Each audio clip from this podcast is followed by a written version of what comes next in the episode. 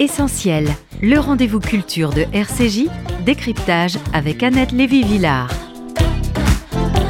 Bonjour, bonjour Raphaël Antoven. Euh, merci d'être euh, là dans ce studio de RCJ aujourd'hui avec nous.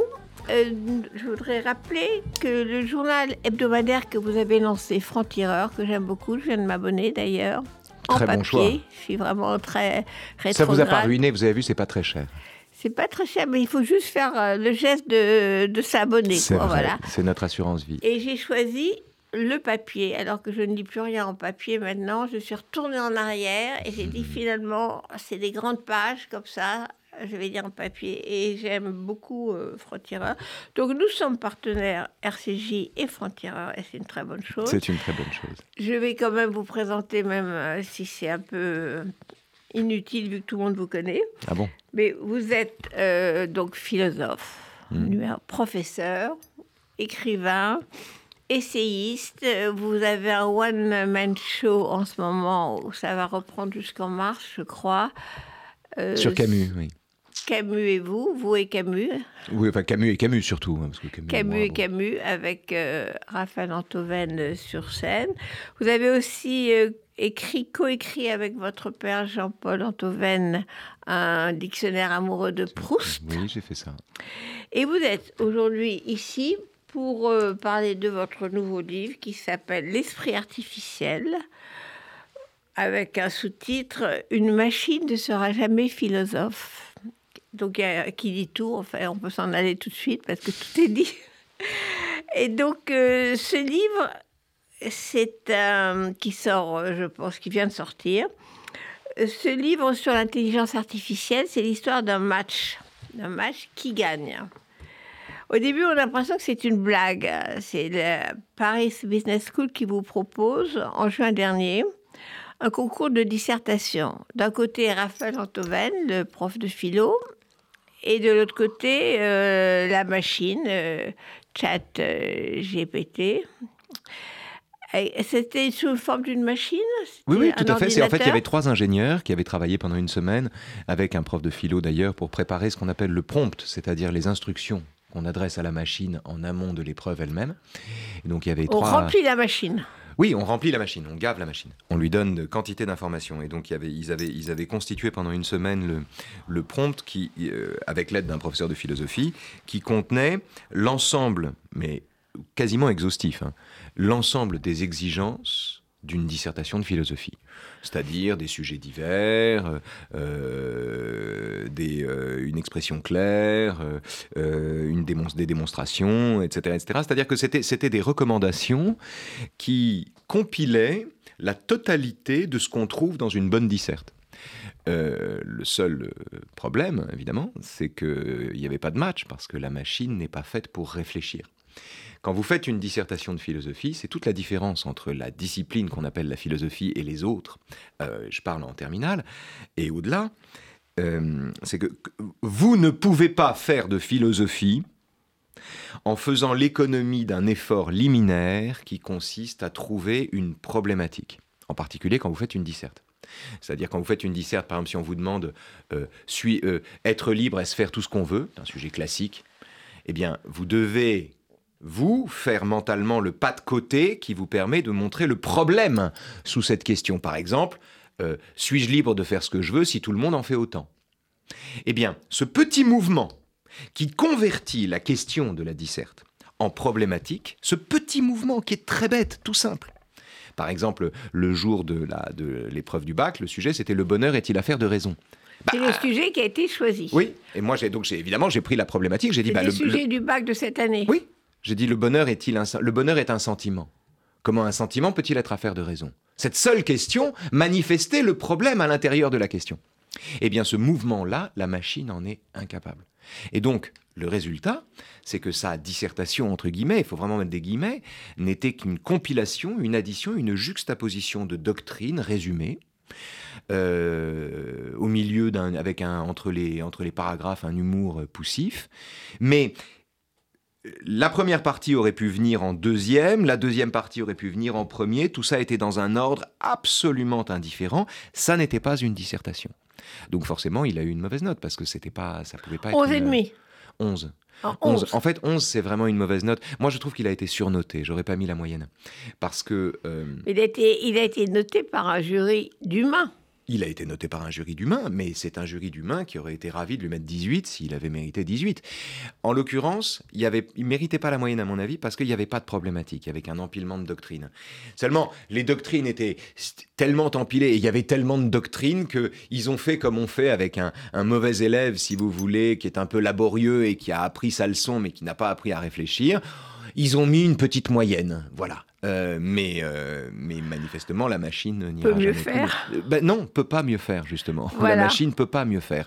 La machine ne peut pas trouver une problématique. La machine ne peut pas rédiger de dissertation. La machine ne peut pas réfléchir. C'est la raison pour laquelle, contrairement à ce qu'on pense, l'humanité demeure un casse-tête pour la machine. Alors, c'est tout, tout le sujet de ce livre. Oui. Euh, pour ça que je pars. Excusez-moi, je suis enrouée. Euh, mais donc, euh, je pars de, de ce match parce que c'est vrai. euh, Là, vous expliquez dans ce livre que la machine ne peut pas gagner le match. Non. En particulier parler de l'amour, en particulier aimer, en particulier penser. Vous avez lu, vous, humain, pas vous particulièrement, Raphaël Antoven, mais l'humain en général, a euh, un temps d'avance sur la machine que l'humain, l'homme, la femme vont garder. Alors, c'est en fait, euh, quand, quand il y a eu ce, ce faux match donc, entre le prof de philo et, euh, et la machine, euh, d'aucuns. euh, sur, non, sur le bonheur, enfin sur le, le Sur- sujet ah, du bac. le bonheur. Le, le est-il affaire de raison? Oui, Euh, Je l'avais traduit par amour, mais c'est le bonheur. Oui, c'est Eh une, ben, tradu- c'est une traduction libre du oui, bonheur. voilà, c'est une libre traduction du bonheur par, par vous, euh, chère Annette. Euh, non, quand il y a eu ce match, les gens, euh, d'aucuns ont voulu y voir un nouvel épisode de l'affrontement séculier entre l'homme et la machine. Donc il y avait eu Kasparov contre Deep Blue, il y a eu d'autres, etc. Ce qui était très flatteur pour moi, bien sûr, mais ça n'avait aucun rapport. Qu'est-ce qui avait gagné dans le cas des, des échecs Bah, Kasparov avait perdu. Kasparov avait avait fini par perdre. De la même façon que Lee Sedol, champion du monde de Go coréen, avait perdu contre le logiciel AlphaGo en 2016. Mais la défaite de l'homme face à la machine, d'abord, ça n'avait rien à voir dans la mesure où AlphaGo est un excellent joueur de Go et Deep Blue était un excellent joueur d'échecs, alors que euh, ChatGPT est un professeur de philosophie parfaitement nul. Donc il n'y avait pas de match, si vous voulez. Euh, et euh, par ailleurs, euh, le, on, on- a, on a- voulu voir dans cet épisode euh, euh, l'un des, épisodes du combat entre l'homme et la machine, mais c'est absurde. Le combat lui-même entre l'homme et la machine est absurde. La question, la machine est-elle plus forte que l'homme, est une question qui n'a aucun sens. Pour deux raisons. La première, c'est que, euh, comment dire, c'est la raison d'être de la machine, d'être plus forte que l'homme. Le marteau est plus solide que le poing. La charrue peut porter plus de choses qu'un dos humain. C'est la raison même de l'invention de nos outils. Nos outils sont plus forts que nous. Mais nos outils demeurent des outils. Le fait qu'ils soient plus forts que nous ne signifie pas qu'ils vont nous surmonter. Un robot gagnerait un combat face à un catcheur professionnel. Mais ça ne prouve pas que le catcheur est obsolète. Ça prouve juste que le métal est plus solide que le muscle. Mais cela n'est pas comparable. Donc c'est un faux problème, la question de savoir si la machine est supérieure à l'homme. Et en particulier quand on demande à la machine de réfléchir et que le résultat est désolant. Enfin, c'est tout le débat actuel. là. Votre livre est carrément bout le pavé dans la mare parce que tout le monde répète que euh, l'intelligence artificielle euh, va doubler l'homme. Oui, mais, ça, mais, l'idée que l'intelligence artificielle va doubler l'homme n'est que la dernière ressucée en date d'un d'un cauchemar propre à l'humanité depuis l'Antiquité. Que la machine va le dépasser. Mais bien sûr, depuis Pygmalion, qui faisait le rêve que sa sculpture devienne vivante, jusqu'à l'IA, en passant par le golem, Terminator, Frankenstein. Nous n'avons jamais cessé de faire le rêve, ou Pinocchio, nous n'avons jamais cessé faire le- de faire le rêve, tantôt le rêve, tantôt le cauchemar, que nos créations deviennent des créatures et nous tournent le dos. La question n'est pas de savoir si on va y parvenir, on en est aussi loin aujourd'hui qu'à l'époque de Pygmalion. La question n'est pas de savoir si l'on va y parvenir, la question est de savoir d'où nous vient cette vieille, vieille trouille, cette antique crainte. Et c'est ça euh, la question. Et à partir de là, quand on travaille comme ça, on s'aperçoit que il y a beaucoup plus d'orgueil que de crainte dans le sentiment que la machine va nous échapper et nous dépasser, puisque quelle est l'instance qui produit des êtres qui lui tournent le dos? C'est Dieu. Autrement dit, nous faisons depuis toujours le rêve de nous prendre pour Dieu. C'est-à-dire le rêve de nous prendre pour quelque chose qui va, comme Gepetto produit euh, un, vrai petit garçon avec des bouts de bois, eh bien, euh, le rêve que l'on va, avec des bouts de bois, fabriquer de la vie. Ce rêve-là, ce rêve divin, ce rêve démurgique, est un rêve qui renseigne sur notre orgueil et non pas sur notre humilité. Alors, vous prenez des exemples, par exemple le golem, effectivement, ou Pygmalion. vous pouvez reprendre l'histoire du golem qui est totalement actuelle, même si ça dépendait quand c'était au XVIe siècle, non? Alors, bah, non, en fait, c'est le Maral de Prague, c'est on, est, on est au Moyen-Âge. Mais ce qui est très intéressant dans l'histoire du golem, c'est que euh, vous avez le, merveilleux livre de Moshe Idel sur le golem, où il explique et il montre, détail à l'appui en examinant les textes, à quel point, avec la création du golem, nous voulons rejouer le geste divin, ou la geste divine, le geste en tout cas. Nous voulons reproduire ce geste-là. C'est une façon de le rejouer. Et euh, la machine que nous créons, enfin la machine, l'automate, l'androïde, auquel nous donnons le jour, finit par échapper à son créateur, qui le rattrape en effaçant une lettre et en transformant la, vie en mort à cet instant, en feignant d'avoir besoin qu'on lui, qu'on lui lasse ses chaussures. C'est comme ça que le rabbin finit par se débarrasser du golem.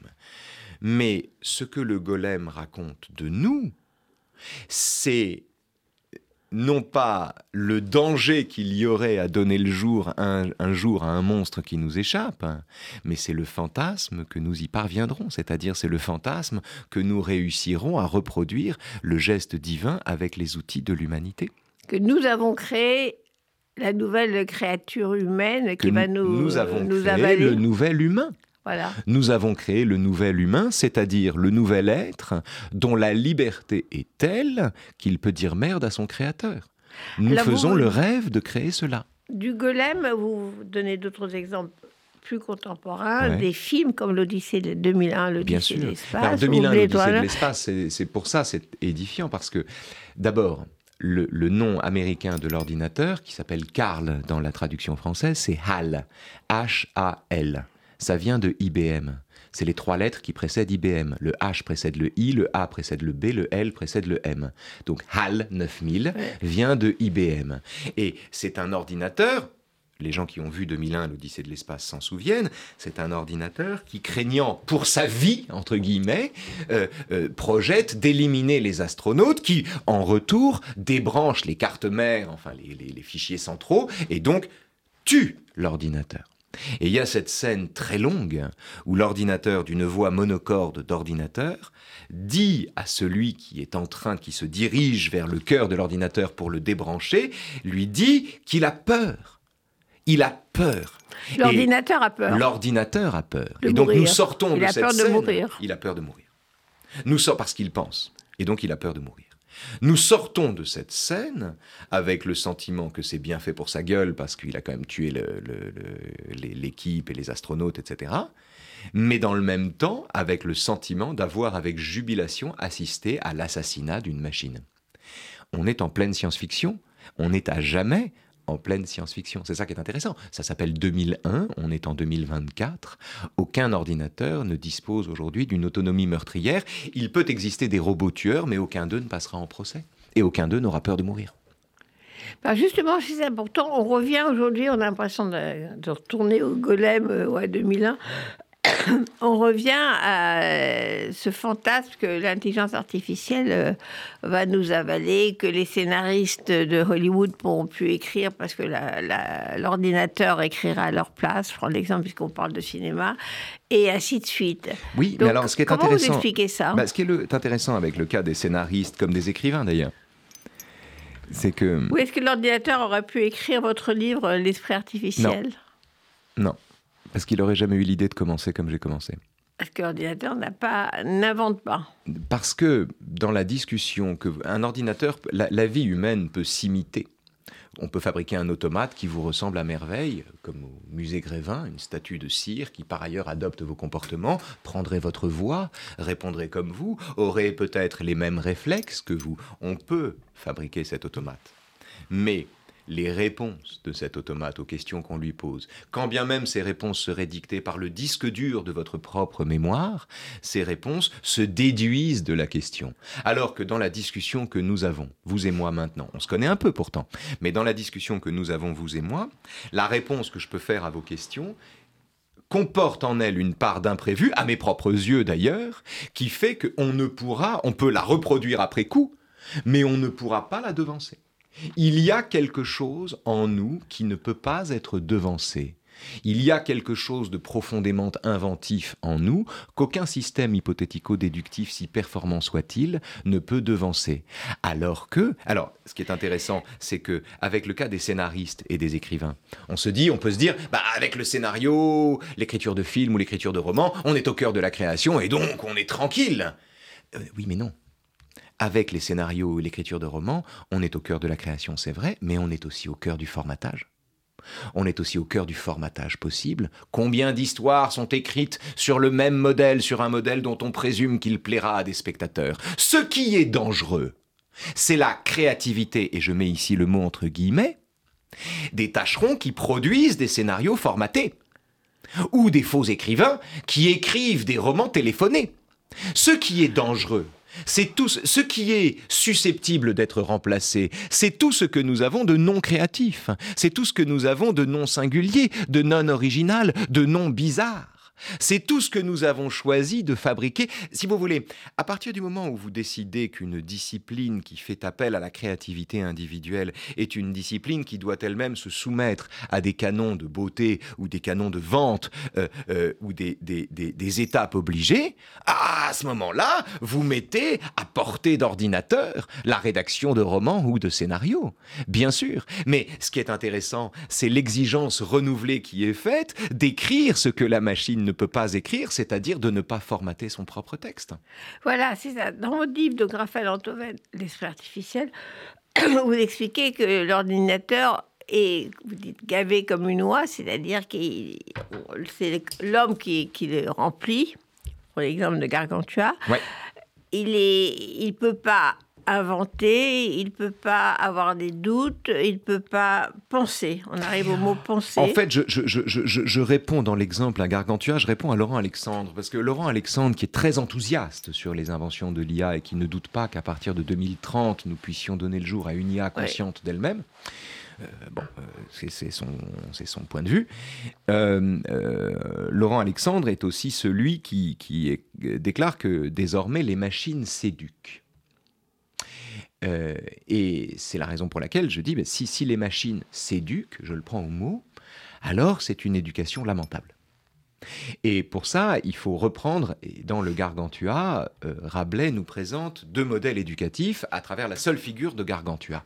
Gargantua est d'abord un enfant gâté qui refuse de se lever aux aurores, qui aime traîner dans son lit, qui aime manger force, euh, euh, force rôti et volaille au petit déjeuner avec des pelletés de moutarde, qui annonce son catéchisme avant de s'endormir en ronflant pendant le, à, l'église, puis de refaire la sieste ensuite, qui boit de l'alcool, qui joue à mille jeux et qui finit par s'endormir en se grattant le ventre.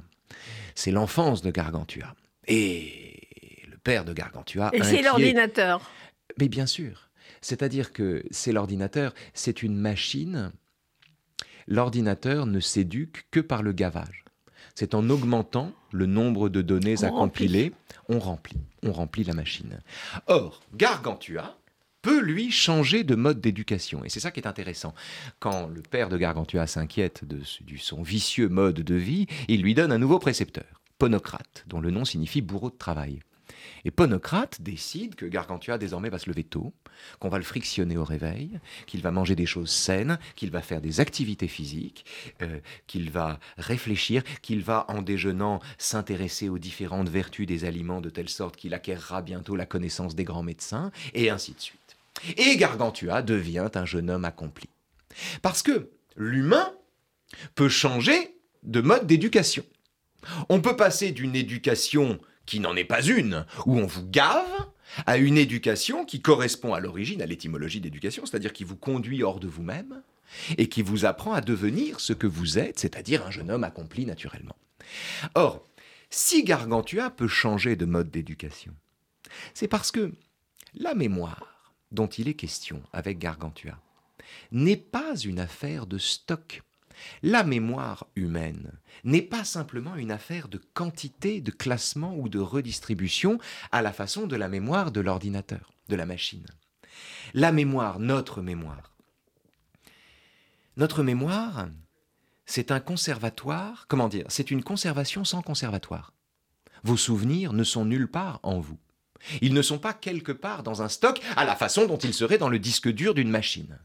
Vos souvenirs ne sont pas quelque part. Non, ils ressurgissent au moment opportun, quand vous avez quelque chose à dire ou quand votre mémoire est requise pour dire quelque chose. Et donc, la mémoire humaine est une capacité et non pas un stock. C'est une résurrection opportune de souvenirs, mais non pas la conservation totale de nos souvenirs à la façon d'une machine. Autrement dit, nous n'apprenons pas en nous gavant, nous apprenons en nous délestant, alors que la machine apprend par le gavage. On lui apprend à peser, pas à penser. Alors justement, vous citez, vous rappelez Socrate. Oui. À propos de justement ce que ne pourrait pas faire la machine, on peut partir en quête de ce qu'on ne sait pas encore. Et eh oui. Et par définition, la machine ne sait pas encore. Alors voilà, ça c'est en fait c'est le grand dialogue que j'aime euh, opposer au fantasme d'une IA toute puissante, c'est le mais non. Dans les plus beaux dialogues de Platon, il y en a 37, comme les tragédies de Shakespeare. Et vraiment, c'est peut-être le plus beau, avec le Phèdre. Le Ménon de Platon est un dialogue extraordinaire qui commence à aller souvent comme les dialogues de Platon, où Ménon, qui est un aristocrate, un bel Athénien, dit à Socrate, dis-moi Socrate, peux-tu me dire si la vertu s'enseigne? Oh, dit Socrate, voilà une bonne question. Mais non. Mais dis-moi, mon beau, dis-moi d'abord ce que c'est que la vertu et je te dirai si on peut l'enseigner. Mais comme Ménon lui dit, mais comment, comment toi, Socrate, tu ne sais pas ce que c'est que la vertu? Qu'est-ce que c'est que cette histoire? Toi, un homme éminent, etc. Socrate lui dit, ben non, je te jure, j'en sais rien. Et dis-moi ce que c'est. Mais non, lui dit, mais enfin, il n'y a rien de plus simple. Voyons, par exemple, dit-il, pour un général, la vertu, c'est de bien commander aux hommes. Pour un père de famille, la vertu, c'est de bien commander à sa femme, autre temps, autre mœurs, etc., euh, euh, etc. Et Ménon lui, lui fait une liste de vertus. Et Socrate lui dit, oh, comme j'ai de la chance, mais non, je te demandais une vertu et tu m'en donnes tout un essaim. Mais, dit Socrate, en fait, c'était pas vraiment ça ma question.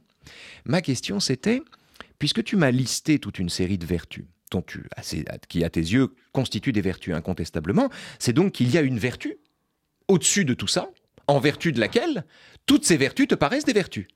Et moi, c'était ça que je voulais connaître en fait. C'était quoi la vertu des vertus? Et là, Ménon n'y voit plus très clair.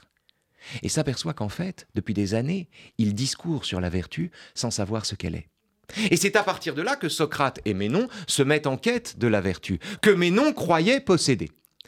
Mais la condition de cette quête de savoir, c'est l'acceptation qu'en lieu et place des préjugés qu'on prenait pour la vérité, il n'y a que de l'ignorance. Donc il faut partir.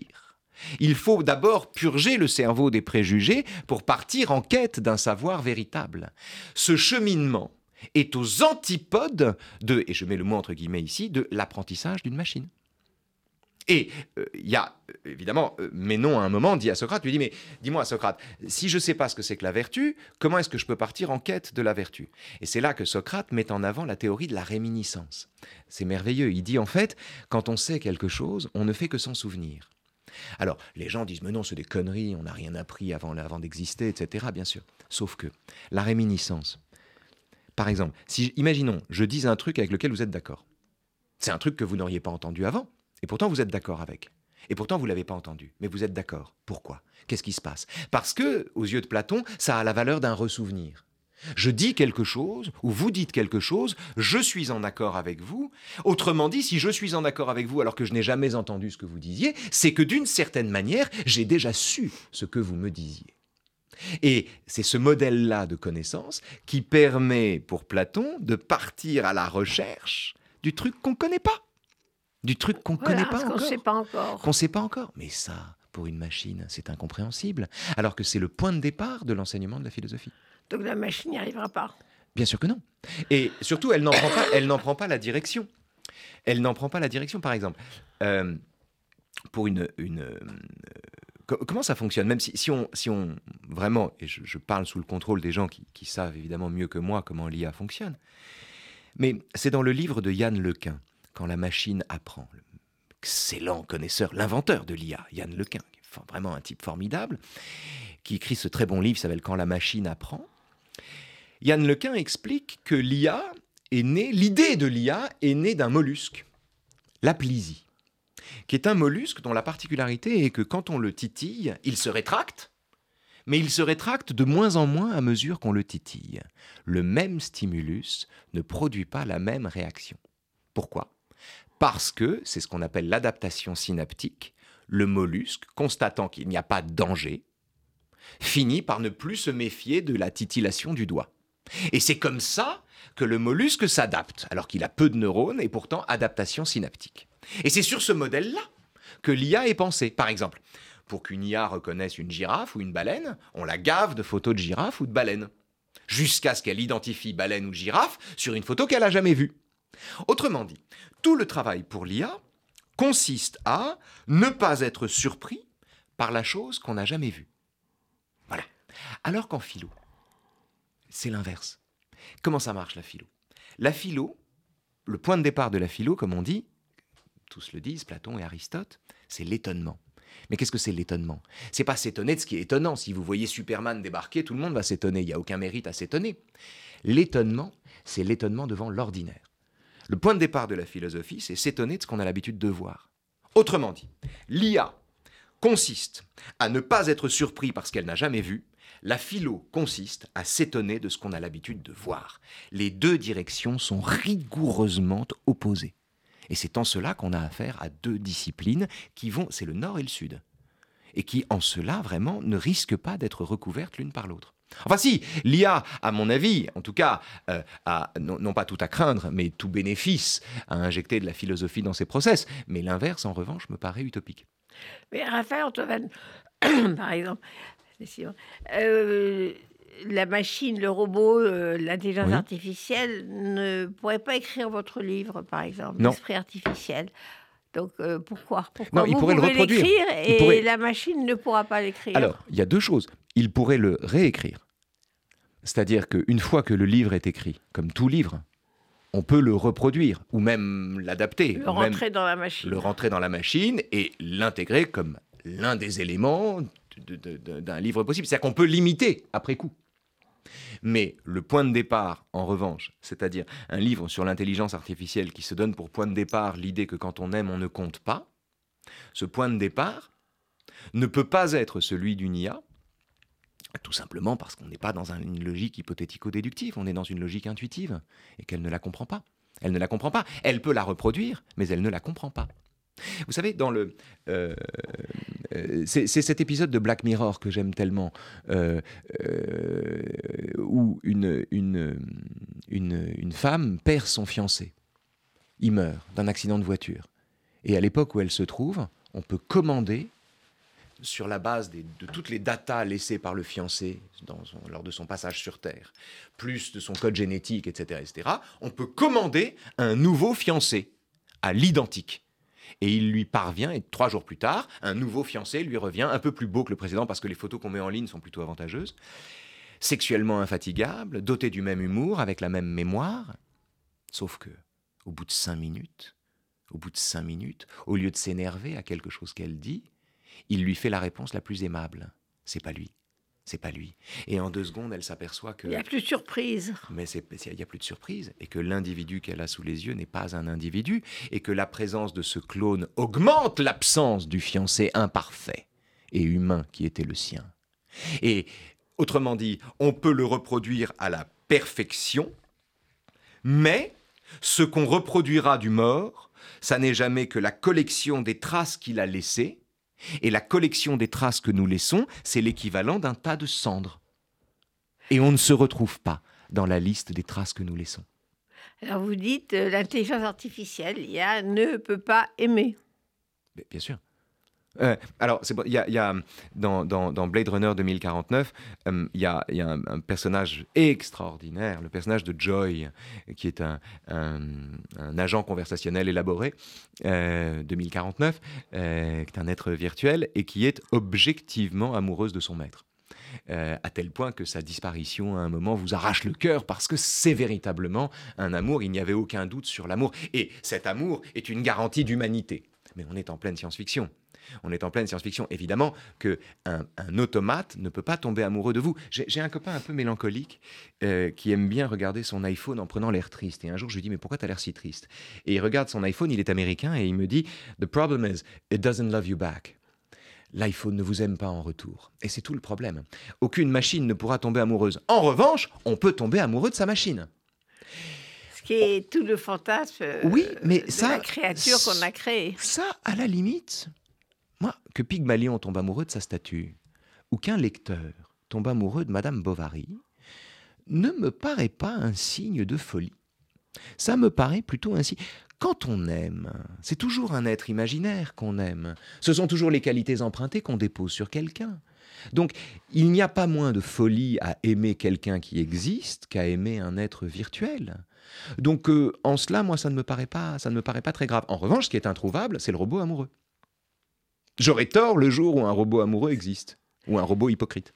Oui, enfin c'est toujours euh, l'amour euh, dans un seul sens, hein, sans retour euh, ah bah de la personne aimée. Là oui, là oui, bien sûr, c'est l'amour dans un seul sens, mais enfin ça peut être satisfaisant à sa façon aussi. Encore une fois, quand on aime, quand on est amoureux de Madame Bovary, on y trouve les satisfactions d'un amant. Oui, sans attendre un retour. Mais donc vous dites grosso modo que les écrivains, ou prenons l'exemple encore des scénaristes de science-fiction mhm. euh, de, cinéma, euh, n'ont pas à craindre d'être complètement euh, détruits par l'intelligence artificielle Je pense que c'est qui va sortir les séries. La, la, seule, la seule partie destructible d'eux-mêmes, c'est la partie non inventive. Non inventive de même, et formatée de même.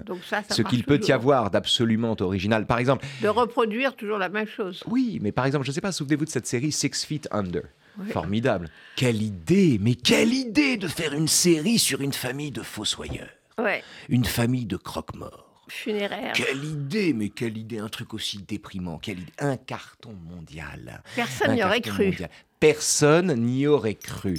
Et c'est précisément cet élément non prévisible, cet élément imprévisible, cette rencontre fatalement fortuite du génie humain et de l'adhésion populaire qu'on ne peut pas reproduire. C'est ça qu'on ne peut pas reproduire. En revanche, ce qui est vrai, c'est que les scénarios, les films, comme les romans d'ailleurs, hein, les livres d'Asimov, comme les films de Alex Proyas qu'on a pu en tirer, euh, mettent en scène la, le remplacement de l'humanité par l'intelligence artificielle. Mais ce ne sont, ça, n'est que l'ultime, enfin l'une des ultimes versions d'une fable millénaire. Mais c'est très intéressant, c'est un schème littéraire, c'est un schème philosophique, c'est un schème littéraire, c'est un schème narratif, mais en aucun cas une promesse. Alors justement, vous dites, euh, j'aime beaucoup euh, l'expression, c'est une antique trouille. Oui, c'est une antique trouille. D'avoir euh, sa machine, ce qu'on a inventé, la créature qu'on a inventée, vous, vous avalez, vous tuez à la fin. Elle remonte à l'Antiquité. Elle remonte à l'Antiquité. On a parlé de Pygmalion, on aurait pu parler de plein d'exemples. Elle remonte à l'Antiquité. C'est une trouille qui remonte à l'Antiquité et qui témoigne d'une illusion du génie humain sur lui-même c'est-à-dire de la possibilité introuvable pour l'homme, pour l'être humain, euh, de fabriquer comme il donne le jour. Voilà. Or, nous pouvons aisément donner le jour. Rien n'est plus facile que de donner. Enfin, rien n'est plus facile, non. pas si simple, mais enfin, on peut aisément donner le jour, donner le jour à des libertés inédites, à des êtres nouveaux dont les choix ensuite ne nous appartiennent plus au bout d'un moment. On peut donner le jour à des libertés, mais on ne peut pas les fabriquer de toutes pièces. Ceci, ce matériau-là, ne s'obtient pas par la fabrication. La vie relève, c'est Bergson qui explique ça, relève du schème de l'organisation, c'est-à-dire de, de l'organisation spontanée. L'esprit ou l'intelligence prétend fabriquer les choses. La fabrication peut péniblement reproduire les merveilles de l'organisation, mais euh, en aucun cas, en aucun cas, les devancer. Euh, on peut, après coup, reproduire la neuvième symphonie de Beethoven. On peut, après coup. Mais l'ordre dont elle témoigne, qui n'est pas le même ordre que celui de ranger sa chambre, l'ordre imprévu, le jaillissement, l'ordre compatible avec ce jaillissement continu d'imprévisibles nouveautés dont elle témoigne, ça n'est pas reproductible. Alors, on a compris qu'il y a un happy end, donc dans ce fameux match dont on parlait au départ entre, si on entre l'humain et la machine, et en l'occurrence sur une dissertation euh, de philo au bac. Euh, donc, Raphaël l'esprit artificiel, euh, c'est rassurant, c'est-à-dire que la machine ne peut pas penser, la machine ne peut pas aimer, ne peut pas, pas créer. C'est rassurant donc, et pas en même temps, c'est-à-dire que... On n'est pas foutu, quoi. Non, mais ou plutôt, si l'on est foutu, ça ne tient qu'à nous. C'est plutôt ça que je veux dire. C'est-à-dire que... Qu'on accepte d'être formaté. Voilà. C'est le consentement au formatage, le problème. Voyez par exemple... Il faut qu'on se révolte. Mais on passe la journée devant nos écrans. On passe la journée devant nos écrans. Alors, on s'en sort en disant, les écrans sont des machines vivantes qui veulent nous bouffer. Donc on se représente la chose comme le combat de la conscience individuelle et d'une intelligence prédatrice et sournoise qui viendrait nous appâter à coups d'appli pour nous scotcher à nos écrans. On se représente nos, iPhones, nos, iPads, etc., comme des puissances hypnotiques sournoises qui viendraient nous attirer vers la décérébration. Mais en réalité, pardon, l'hypnose à laquelle nous nous livrons, nous sommes seuls à nous y livrer. Chacun a la liberté de ne pas contempler son écran. Chacun seulement, on préfère céder aux écrans pour penser ensuite que les écrans sont vivants et ont voulu nous capturer, alors que les écrans sont neutres, se foutent énormément qu'on les regarde et que cette décision ne tient qu'à nous. Donc il ne s'agit pas de dire qu'on est sauvé, il s'agit de dire qu'on n'est pas reproductible, qu'on n'est pas imitable, mais on peut très bien. Comment dire Il s'agit de dire que la machine ne pourra jamais être humaine. En revanche, en revanche, il n'est pas impossible que l'humain devienne, devienne machine que l'humain se robotise. Bah, ça dépend de nous. Les temps modernes montrent le corps d'un ouvrier, le Fordisme. Le Fordisme, qui inscrivait dans le corps de l'ouvrier, dont la dissymétrie consécutive au travail témoignait de l'inhumanité des conditions de travail. Le Fordisme, quand on voit Chaplin continuer d'avoir des sursauts, des spasmes, où il continue de verrouiller des boulons imaginaires, euh, euh, qu'est-ce qu'il nous raconte? Il nous raconte la possible robotisation de l'humain. Donc il n'est pas impossible que les humains deviennent des machines. Ce qui est impossible, c'est que les machines deviennent humaines. Alors comme j'ai la chance d'avoir aujourd'hui euh, un humain en face de moi et pas une machine, je voulais vous poser une question, rebondir sur l'actualité, en citant une intervention, une vidéo que j'ai vue de vous, qui, vous me dites, date de 2018, donc assez ancienne, mais qui a une étrange résonance mmh. sur l'actualité. Donc je cite, Comment subir le racisme donnerait-il une expertise théorique à la matière? Vous, êtes, vous dites, le fait que j'ai eu à subir maintes fois des insultes antisémites ou défendre mon fils qui était attaqué plus violemment que moi, ferait de moi un expert à la matière. La souffrance, donc, n'est pas un diplôme. Et vous continuez, comment être victime sans être tenté de confondre ce qui est juste en soi avec ce qui est juste à ses propres yeux Comment ne pas confondre la justice et la vengeance ah oui. Et je termine par la citation. Être victime parce qu'on est juif, noir, blanc, arabe, ouvrier, femme ou homosexuel ne donne aucune compétence spécifique en matière de haine. Être victime n'est pas un passe-droit. Alors qu'est-ce que vous avez voulu dire avec cette, euh, image de la victime et du bourreau, de la justice et de la Bah, en vengeance? fait, en fait, c'est une conférence qui s'inscrivait dans. euh, C'était les premières universités du féminisme euh, lancées par Marlène Schiappa à l'époque. J'avais été invité. Université du féminisme? Oui, université du ça. féminisme. Ben oui, mais ça ça n'a pas donné de Oui, suite. ça- Euh, C'était à la maison de la radio. Et j'avais été invité par Marlène Schiappa à intervenir pendant 20 minutes euh, sur la question qui m'avait été posée de savoir si l'on peut être féministe quand on est un homme. Et donc tout mon propos étant de dire qu'évidemment on peut être féministe quand on est un homme, parce que le contenu d'une idée ne dépend pas du contenu du slip, tout mon propos étant de dire cela, euh, dans, dans le cadre de cette argumentation, il fallait que j'en vienne à la question de savoir si notre identité nous obligeait à penser. Et donc c'est dans ce cadre-là que je déconstruis l'idée selon laquelle la douleur serait un diplôme.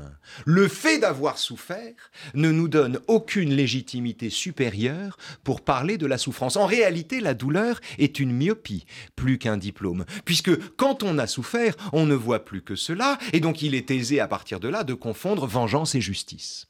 Et donc je, m'en prenais, en fait, vous savez, à l'argument des concernés. L'argument des, vous savez, la- la- l'argument des concernés, c'est l'idée que bah, si t'es pas homosexuel, si vous n'êtes pas homosexuel, faut qui est pas devenu parler. euh, quelques années plus tard le wokisme. C'est exactement ça. J'étais en 2018 Oui, quand j'ai fait cette conférence. C'était bien avant. C'était un peu avant. Ça a commencé déjà, mais bon. Mais ça commençait déjà. J'ai reçu des milliers de menaces après cette conférence. Antisémite. Des- euh, pas seulement antisémites. euh, euh, alors pour le coup, euh, androphobes. C'était vraiment le mal, plus que le juif, à qui on en voulait. Des milliers de menaces, des menaces physiques. On m'a rangé parmi les dix machos de l'année entre Trump, Zemmour et Bolsonaro parce que j'avais dit ça.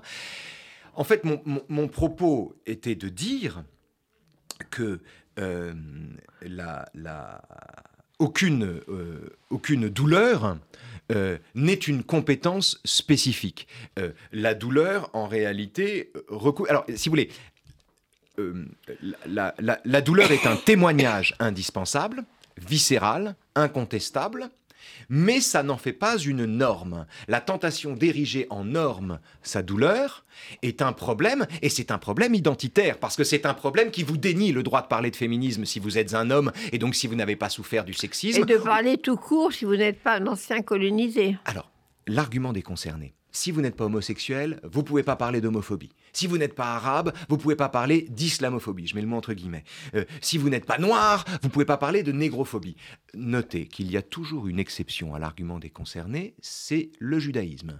C'est si vous êtes juif, vous pouvez pas parler d'Israël. Ça, c'est une particularité de l'argument des concernés. Mais laissons ça. Ce qui est intéressant avec l'argument des concernés, c'est qu'il indexe le droit de parler sur l'expérience censément vécue ou l'expérience vécue par nos ancêtres. Ce qui est une arnaque absolue. En réalité, parce que le, résultat de ça, c'est quoi? C'est de dire que la lutte contre la négrophobie n'est que l'affaire des Noirs. C'est de dire que la lutte contre l'antisémitisme n'est que l'affaire des Juifs, ou que contre l'homophobie n'est que l'affaire des homos, et ainsi de suite. Alors que ces luttes sont l'affaire de tous. Et donc, indexer la compétence sur une douleur, c'est réduire le combat, c'est communautariser le combat. Et donc, voilà, mon propos était de dire on ne peut pas communautariser le combat contre le sexisme, et donc les hommes et les femmes font équipe ensemble pour lutter contre le sexisme, et un homme peut être féministe. J'ai jamais reçu autant d'insultes de ma vie Des qu'après avoir dit ça. en Alice particulier Coffin. des féministes. C'est pas des femmes, c'est Alice Coffin qui ce jour-là était en pleine forme, euh, qui a mobilisé tous ses réseaux derrière. J'ai reçu des, monceaux d'injures, d'avanies. Encore une fois, on m'a on m'a comparé à Trump, Zemmour et Bolsonaro parce que j'avais dit qu'un homme pouvait être féministe. Oui, mais ça c'est terrible. C'est-à-dire euh, le féminisme euh, tel qu'il est aujourd'hui est arrivé dans un mur absolu. Parce Bah, que le féminisme tel qu'il est aujourd'hui, en tout cas ce féminisme-là, c'est la mort de la pensée. C'est c'est l'indexation. la mort du- du c'est- féminisme. bah, c'est c'est le, c'est le déni du droit de parler selon votre identité. C'est la Voilà. mort de la pensée. Oui, mais c'est ce que vous retrouvez avec le wokisme. euh, Oui. euh, si vous n'êtes pas, si vous n'avez pas été colonisé, si vous êtes homme et blanc, euh, vous n'avez pas le droit à la parole. pour Oui, mais la particularité du wokisme, alors si, si on parle du wokisme, c'est que en fait ça va plus loin que ça. Le wokisme, vous savez, le, le, le wokisme, c'est la résurrection de la pensée contre-révolutionnaire. À la fin du 18e, il y a un grand débat. Même s'ils euh, pensent qu'ils sont révolutionnaires. bien sûr. mais c'est tout le malentendu. À la fin du 18e, début du 19e, il y a un grand débat idéologique entre d'un côté les tenants de la philosophie des Lumières, grosso modo, hein, et les tenants de ce qu'on appelle les romantiques, ou du romantisme, c'est-à-dire de la pensée contre-révolutionnaire. Donc Burke, euh, euh, euh, Joseph de Maistre, Bonald, etc. Tout un courant de pensée. Et en fait, la différence entre les deux, elle se fait sur un point très simple. C'est qu'est-ce qui fait l'humanité de l'homme? Les tenants de la philosophie des Lumières, pour le dire très vite, considèrent que notre humanité s'obtient par arrachement à nos déterminations natives. C'est en échappant à nos lieux de naissance, à ce que nous sommes, à ce qu'on nous met dans la tête, à nos préjugés, qu'on accède à notre humanité. C'est le contraire de ce qui se passe aujourd'hui. Bien sûr. Euh, pensée des Lumières. Et vous avez face à ça un mouvement contre-révolutionnaire très intelligent, qui se développe et qui dit, mais pas du tout. En réalité, l'arrachement à nos déterminations natives, le fait de quitter le sol de sa naissance, est une source de déshumanisation. Joseph de Maistre dit Je n'ai jamais rencontré l'homme en général, je connais que des Russes, des Anglais, des Italiens, des Français, etc. En fait, or, cette façon de penser, elle est ressuscitée par le wokisme aujourd'hui, qui considère que l'identité est une valeur en soi. L'appartenance est une valeur en soi qui détermine notre façon de penser. On ne peut pas y échapper, du coup, on a une étiquette au départ et ça y est. Ben, c'est la raison pour laquelle on ne peut pas y échapper. C'est la raison pour laquelle, par ah exemple, si d'aventure vous êtes noir et vous considérez que vous êtes heureux de vivre en République, on vous traitera de bounty. On dira que vous êtes blanc à l'intérieur parce que vous échappez à votre essence de noir. Si vous êtes arabe et que vous êtes policier, on vous dira que vous êtes arabe de service, parce que vous échappez à ce qu'on voudrait que vous soyez. Vous n'avez pas la bonne identité. Vous n'avez pas la bonne identité. Ceci est la mort de la pensée. C'est la mort de la pensée. Mais j'insiste sur ce fait que le wokisme, c'est les habits neufs de l'intolérance, mais d'une intolérance qui, là encore, remonte à quelques siècles, remonte à la fin du XVIIIe, enfin une intolérance un dogmatisme qui date de la fin du XVIIIe. C'est la pensée contre-révolutionnaire. Même si, encore une fois, ils pensent qu'ils sont révolutionnaires. Alors, pour terminer, euh, comment vous voyez justement ce retour ou cette existence de l'antisémitisme euh, euh, de 2023-2024 Je crois qu'on a changé de monde. Moi, je fais partie des gens qui considèrent qu'on a changé de monde le 7 octobre. Pas seulement par l'ampleur de la, de, la, de la tragédie, mais par le fait que l'alternative qui était offerte à la conscience mondiale le 7 octobre, c'était d'un côté un État qu'on peut critiquer, qu'on était nous les premiers à critiquer, l'État d'Israël. On était deux semaines avant le 7 octobre, on sortait un dossier contre la réforme de la justice de Netanyahou. Dans Franc-Tireur. Euh, oui, dans Franc-Tireur, oui. Euh, donc, en fait, l'alternative, c'était Avec des grandes manifestations. Euh, oui, oui, bien sûr, bien sûr, bien sûr. Mais la société israélienne est une société démocratique qui fonctionne très bien de ce point de vue. beaucoup manifesté. Mais nous, si vous voulez, le 7 octobre, l'alternative, c'est une démocratie, donc imparfaite. Une démocratie ou bien une organisation terroriste qui éventre des femmes enceintes après les avoir violées, parfois dans cet ordre-là. Et donc, si vous voulez, l'alternative, elle est là. Or, comme le second terme de l'alternative recouvrait temporairement la défense de la cause palestinienne, il y a des tas de gens qui sont tombés de ce côté-là. Il y a des tas de gens qui en sont venus à justifier ça qui en sont venus, pire, à expliquer ça selon le contexte international ou le contexte politique. Comme si la mauvaise... Le mot-clé, colonisation. Oui, non mais comme si... Alors, personnellement, je, considère que la politique d'implantation du gouvernement Netanyahou est imbécile et meurtrière. Mais il n'y a pas de commune mesure entre une décision politique et l'éventrement d'une femme enceinte. La barbarie commence à l'instant où l'on veut expliquer la barbarie. Et il y a des tas de gens qui, avec les meilleures intentions du monde, se sont retrouvés à dire oui, le 7 octobre, c'est affreux, mais enfin, il faut comprendre le contexte. Mais, il, mais c'est affreux, mais déjà le c'est affreux, mais est affreux, mais surtout l'invocation du contexte, et pas seulement à Harvard, c'est-à-dire l'invocation du contexte, de l'explication, comme si ce qui s'était passé le 7 octobre était explicable. Et donc, c'est en ça qu'on a changé de monde, c'est-à-dire qu'on a... Et c'est pour ça que la tragédie du 7 octobre, qui aurait dû déclencher un élan de solidarité mondiale pour Israël, a déclenché, en fait, à, décoincer un antisémitisme, euh, un antisémitisme global contre lequel il faut lutter pied à pied. Euh, c'est pas parce que c'est pas parce que la comment dire. Ce qui est fou d'ailleurs, c'est que l'antisémitisme soit devenu majoritaire aujourd'hui. Aujourd'hui, vous avez des gens qui croient lutter pour un monde plus juste en arrachant les photos d'enfants otages dans la bande de Gaza. qui pensent lutter. C'est-à-dire que le Hamas, c'est un nazisme avec un projet génocidaire comparable, mais c'est un nazisme dopé aux sciences sociales. C'est un nazisme qui se fait passer pour un progressisme et qui donc retrouve dans son camp quantité de belles âmes, de bonne conscience, qui croient sincèrement lutter pour un monde plus juste en s'indignant de, de, ce que fait Israël pour euh, sa survie. Euh, donc oui, non, on a, on, a, on a changé de monde. On a changé de monde. Le risque, évidemment, dans ces cas-là, c'est que avec un tel conflit, avec une telle alternative, on est en présence d'un. C'est comme au moment de la guerre froide, si vous voulez. C'est-à-dire, ce sont des choix qui engagent l'amitié. Moi, j'ai perdu des amis dans cette histoire. Des amis chers, des amis chers que j'entends parler aujourd'hui, que j'entends soutenir des nazis, en fait. Donc, je ne peux pas. Euh, et... C'est comme l'affaire Dreyfus. Ça, ils en ont parlé. ils en ont ils en ont parlé. C'est le dessin de Carandache. Ils en ont parlé. Et tout le monde se tape En fait, c'est une querelle qui engage l'essence de chacun. C'est ça qui est très dangereux. C'est ça qui est très dangereux, c'est-à-dire que la polarisation est telle qu'on ne peut plus être ami qu'avec des gens avec qui on peut regarder les informations. Et c'est en cela qu'on peut être pessimiste, à mon avis. Mais enfin, ce n'est pas une raison pour pas se battre. Ben, merci. Euh, merci à vous. Ça n'est pas totalement optimiste sur la fin. Non. Mais on ne peut pas faire mieux. Non. Que je peux. Merci, Raphaël de faire ce que vous pouvez. Et votre livre, par contre, est plus optimiste que notre euh, rebondissement sur l'actualité. Mhm. Donc, je rappelle, c'est Raphaël Antoven, ça s'appelle L'esprit artificiel. Et en sous-titre, Une machine ne sera jamais philosophe. Jamais. Ben, merci et à très bientôt. À bientôt, merci.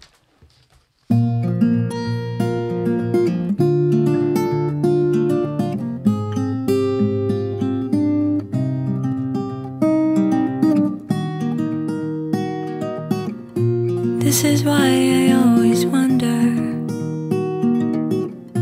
I'm a pond full of regrets.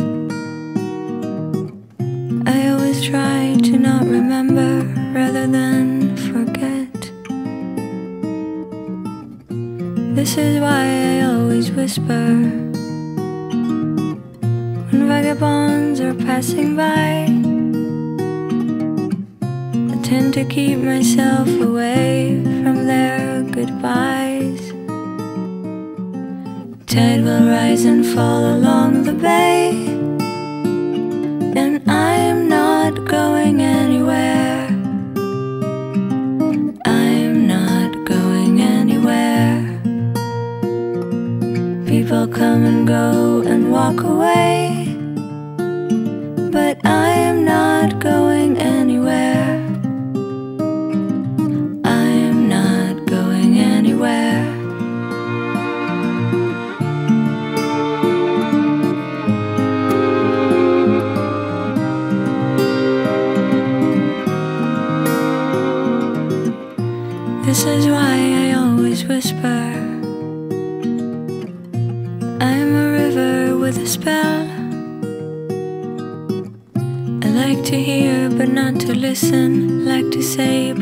to tell.